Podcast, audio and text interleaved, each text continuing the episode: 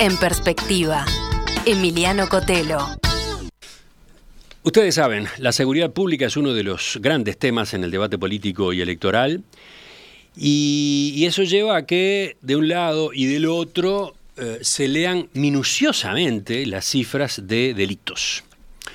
Unos las examinan para asegurar que los delitos bajaron y otros para tratar de demostrar lo contrario.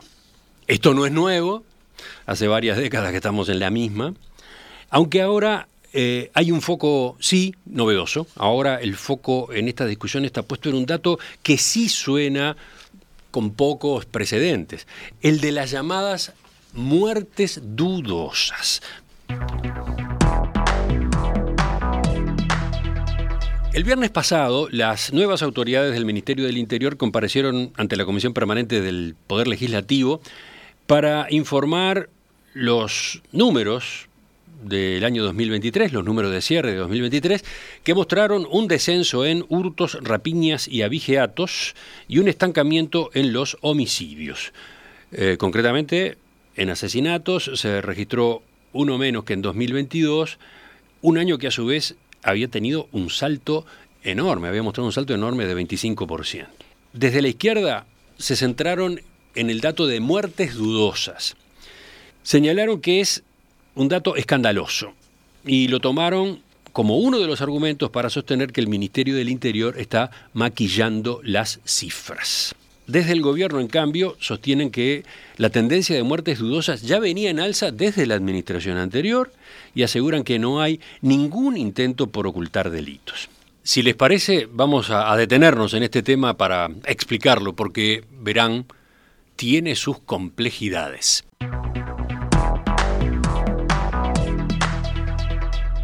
Primero, ¿qué significa? ¿Qué significa que una muerte sea caratulada como dudosa? El año pasado, el Ministerio del Interior y la Agencia Nacional de Investigación e Innovación, la ANI, presentaron los resultados de un estudio titulado Diagnóstico de los homicidios en Uruguay 2012-2022, realizado por los investigadores Emiliano Rogido, Ignacio Cano y Dorian Borges. Ahí, en ese trabajo, se estudia el tema muertes dudosas y se explica que son casos en donde no hay información concluyente sobre la causa del fallecimiento. Ejemplo, un cuerpo en estado de descomposición sin testigos. Bueno, según las estadísticas del Sistema de Gestión de Seguridad Pública, las muertes dudosas han tenido un crecimiento fuerte desde 2019. Ese año hubo 105 muertes dudosas, en 2020 fueron 159. 54 más, un salto importante. Y el año pasado, en 2023, se contabilizaron más todavía, 189. Estas cifras, si bien están contabilizadas por el Ministerio del Interior, no entran en las placas de, la presentación en las que se dan números de hurtos, rapiñas, homicidios y abigeatos. ¿eh? Esas placas, esa presentación que realiza el Observatorio del Ministerio del Interior. Las autoridades no han dado una explicación definitiva de, por qué se dio el aumento, que en un principio se vinculó con el COVID-19 y las muertes sin asistencia de personas en sus hogares. Pero el hecho de que la tendencia se mantuviera una vez terminada la pandemia abrió una cantidad de preguntas. ¿Qué ocurre? Cuando una persona muere sin asistencia, es decir, cuando una persona muere pero no en un hospital o, sin contar con el acompañamiento de un médico, cuando una persona muere sin asistencia interviene en varias partes. Hay un profesional médico que certifica la defunción, hay policías que hacen las primeras actuaciones e ingresan un parte con los datos que encontraron primariamente, hay un fiscal de flagrancia que toma el caso y puede definir pasarlo a otra fiscalía como una de homicidio si fuera necesario. Y está el Instituto Técnico Forense que realiza una autopsia para establecer las causas de la muerte. ¿Quién de todos ellos tiene que ver con el crecimiento de estas cifras de muertes dudosas? Quizás ahí esté el punto, ¿no? Desde el Ministerio del Interior, el subsecretario Pablo Abdala dijo, hablando con En Perspectiva, que la condición de dudosa viene de la Fiscalía y el Instituto Técnico Forense. Pero desde tiendas fiscales y judiciales nos lo negaron cuando hicimos las consultas correspondientes. A ver, fiscales de homicidios explicaron en perspectiva que ellos no tienen contacto con casos de muertes dudosas, porque cuando les llega un caso a ellos ya está claro que es un homicidio, una tentativa de homicidio, etc. Son los fiscales de flagrancia quienes sí pueden tomar contacto con muertes dudosas. Bueno, uno de ellos contó en perspectiva que tenía actualmente un caso de ese tipo, eh, una persona fallecida en un incendio, en el que no quedaba todavía claro si había habido intencionalidad o no.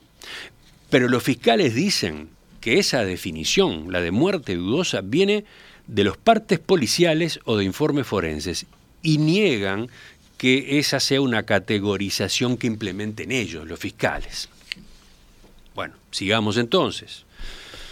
Vamos a los forenses.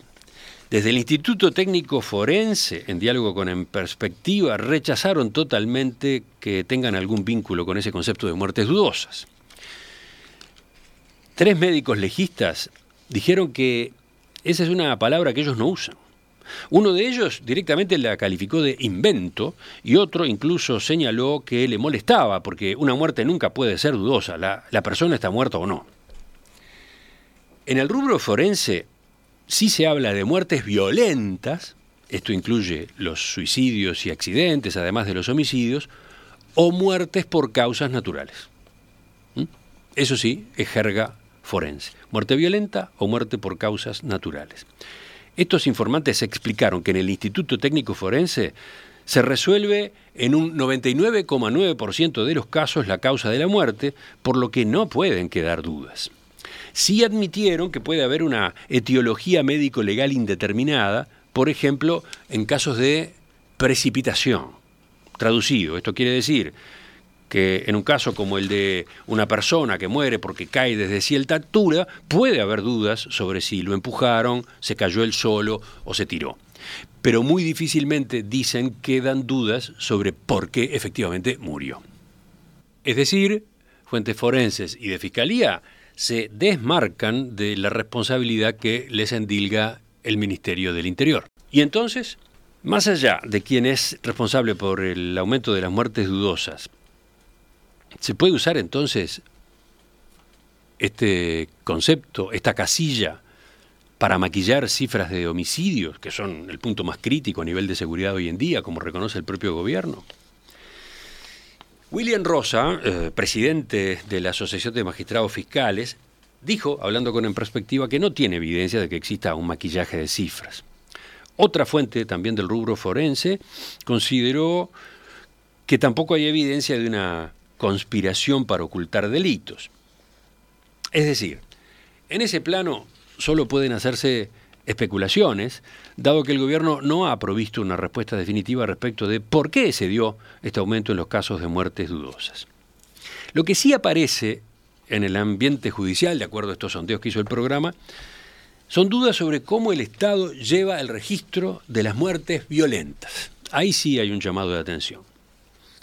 De acuerdo con el informe de diagnóstico que mencionábamos antes, ese que realizó el investigador Emiliano Rogido para el Ministerio del Interior, en una parte importante de los casos de muertes dudosas, en los días siguientes esa duda queda resuelta gracias al trabajo del Instituto Técnico Forense.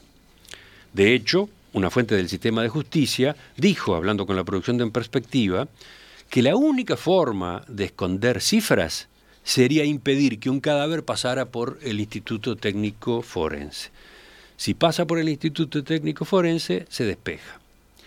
Sin embargo, el informe de Rogido establece que incluso cuando los forenses concluyen que una persona murió por causas naturales e indican la reclasificación del caso para que deje de figurar como dudoso en el registro, ese cambio, que debe hacerse en el sistema de gestión de seguridad pública, no siempre es una prioridad para los funcionarios responsables.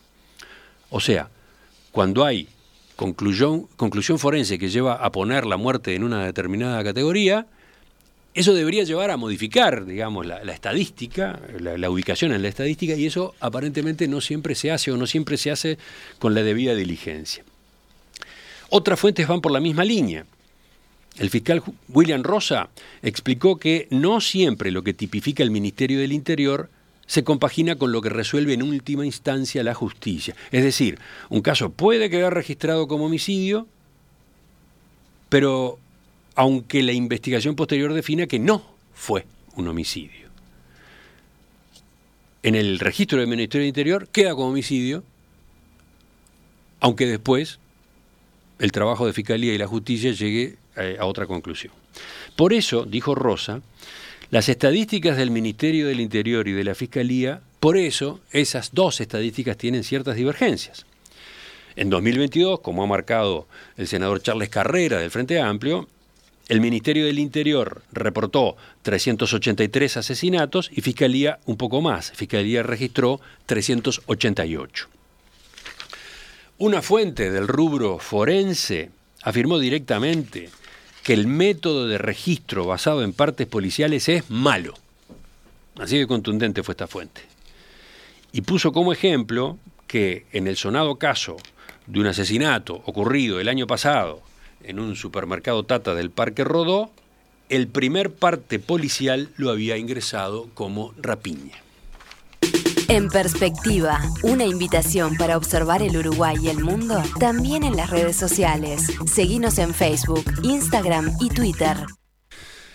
Para pasar raya, para ir terminando, algunos apuntes. A partir de 2020 hubo un crecimiento en las cifras de muertes dudosas que no entran en la estadística de homicidios. Hay especulaciones desde la oposición de que allí hay asesinatos que no quedan registrados. Dos, no está claro por qué se dio ese aumento y actores distintos del sistema se pasan la pelota de la responsabilidad.